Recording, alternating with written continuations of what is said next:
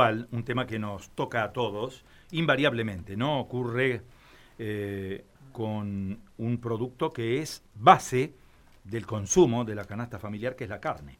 En las últimas horas el presidente ha hecho declaraciones señalando que el precio de la carne bajó después de las medidas que adoptó el gobierno en función de esto que ha sido la suspensión de las exportaciones de carne. Está en línea a esta hora de la mañana. Sergio Rodríguez, presidente de la Cámara de Frigoríficos de Santa Fe, Cafrisa. Eh, Sergio, ¿cómo le va? Buen día, gracias por atendernos. ¿eh? ¿Qué tal? Buen día para vos y toda la audiencia. Bueno, uno imagina que en muchos casos, como en el caso de los productores, como en el caso de quienes comercializan la carne, eh, sienten un poco de indignación ¿no? frente a las declaraciones del presidente, porque no solo que no solo que la carne no bajó, sino que aumentó. ¿eh? Al menos esto es lo que se percibe cuando uno va y compra el producto, ¿no?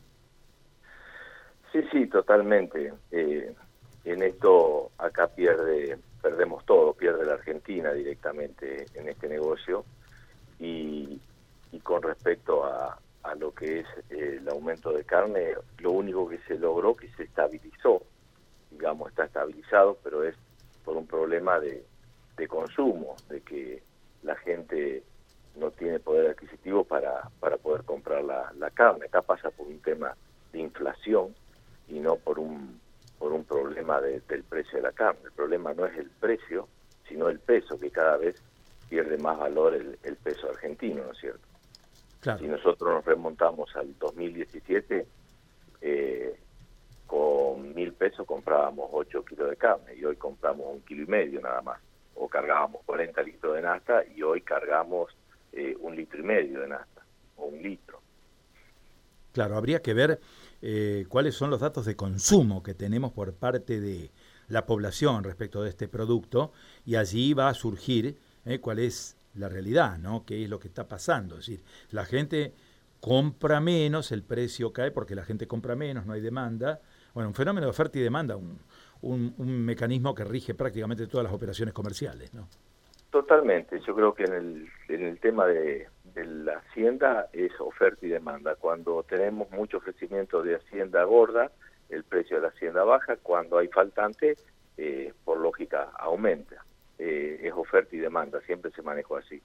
Es lamentable porque hoy, con el cierre de las exportaciones, eh, esa vaca que era la que iba a, a China, hoy se termina muriendo en los campos, eh, afectándole al productor porque no tiene a quien vendérsela, eh, perdió su valor también, y es una vaca que no se consume en el, en el mercado interno, ¿no es cierto? Termina afectándole al productor y por supuesto este cierre parcial de las exportaciones eh, ha afectado mucho a las pequeñas industrias frigoríficas que han hecho las habilitaciones de exportación y que no habían llegado a exportar y hoy se encuentran de que hicieron las inversiones, se endeudaron, eh, tienen que pagar los créditos y no están exportando porque el 50% de cero es cero.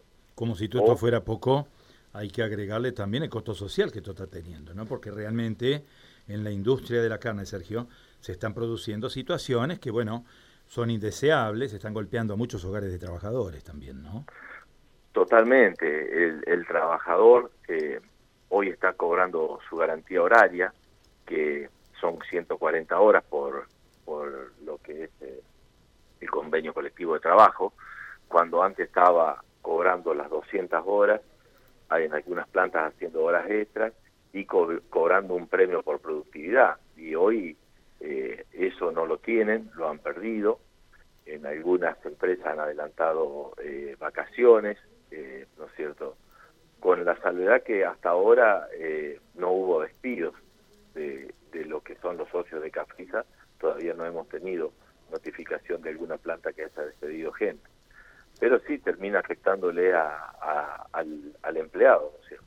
Claro. Eh, Sergio, le consulto sobre un tema que es también yo diría un baluarte de la Argentina, lo ha sido históricamente, que es el tema de la cuota Hilton.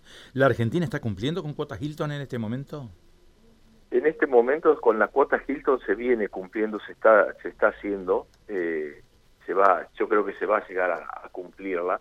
porque la, la hacienda está y fue lo único que no se cerró de las exportaciones.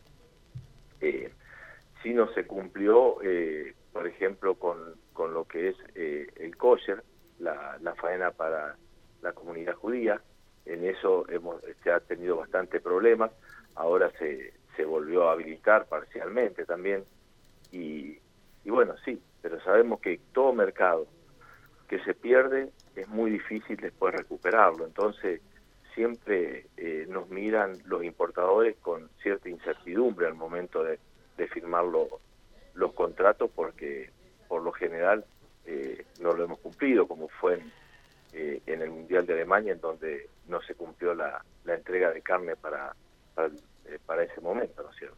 Claro, no se le puede decir a un cliente de un día para otro, no le vendo más, y después decir bueno, no, ya terminó la medida, ahora le vuelvo a vender. No se puede hacer eso. Es, Exacto, todo rompe la lógica, ¿no? Totalmente, perdemos la seriedad y, pasamos a, ser eh, un país que no cumple con, los contratos de exportación y volverse a ganar la confianza nos cuesta muchísimo de nuevo para volver a recuperar un mercado. Sí. un mercado para recuperarlo no como el de China hoy que hemos sido reemplazados por otros países con la exportación, eh, no es tan fácil de que vuelvan a, a, comprarnos porque siempre le va a quedar la incertidumbre cuánto tiempo vamos a estar con las exportaciones abiertas o cuándo lo vuelven a, volvemos a cerrar las exportaciones. En general, ¿eh? ocurre, uno ya a través de la experiencia de conversar con tanta gente vinculada, entiende de qué se trata esto, pero en general las operaciones de comercio exterior se pactan a años. Eh, no, no, no se pacta una operación de comercio exterior de acá a fin de año. Eh, se pactan por año y bueno, y consecuentemente este es un golpe muy duro, ¿no? Para los mercados. Sí, sí, muy duro para los mercados, muy duro para la industria. No nos olvidemos que se han perdido eh, en el último cierre de exportación, se han perdido más de 15.000 puestos de trabajo y se cerraron más de un centenar de, de frigoríficos, de los cuales muchos que eran exportadores no se volvieron a abrir, ¿no es cierto? Y sería lamentable que volvamos a caer en, el mismo, cometamos de nuevo el mismo error. ¿Qué tendría que ocurrir, Sergio, para, para que el precio de la carne baje, por ejemplo, en la Argentina? Y tenemos que tener un plan ganadero serio, eh, ¿no es cierto?, en donde se cumpla y, y también se apoye más al, al productor incentivar la producción de ganado bovino, porque el productor también, cuando con estos vaivenes que tenemos, entra y sale del mercado, cuando conviene entra y cuando no conviene sale, entonces no tenemos una política ganadera seria y eso hace de que eh, mantengamos o caigamos el, el de, ganado vacuno. Eh, teniendo una política o un plan ganadero correcto y serio y que se siga en el tiempo, yo creo de que vamos a tener más cabeza y eso es lo que hablábamos al principio, oferta y demanda, eso vamos a tener carne para el consumo interno y para poder exportar si recuperamos las cabezas perdidas. Muy bien.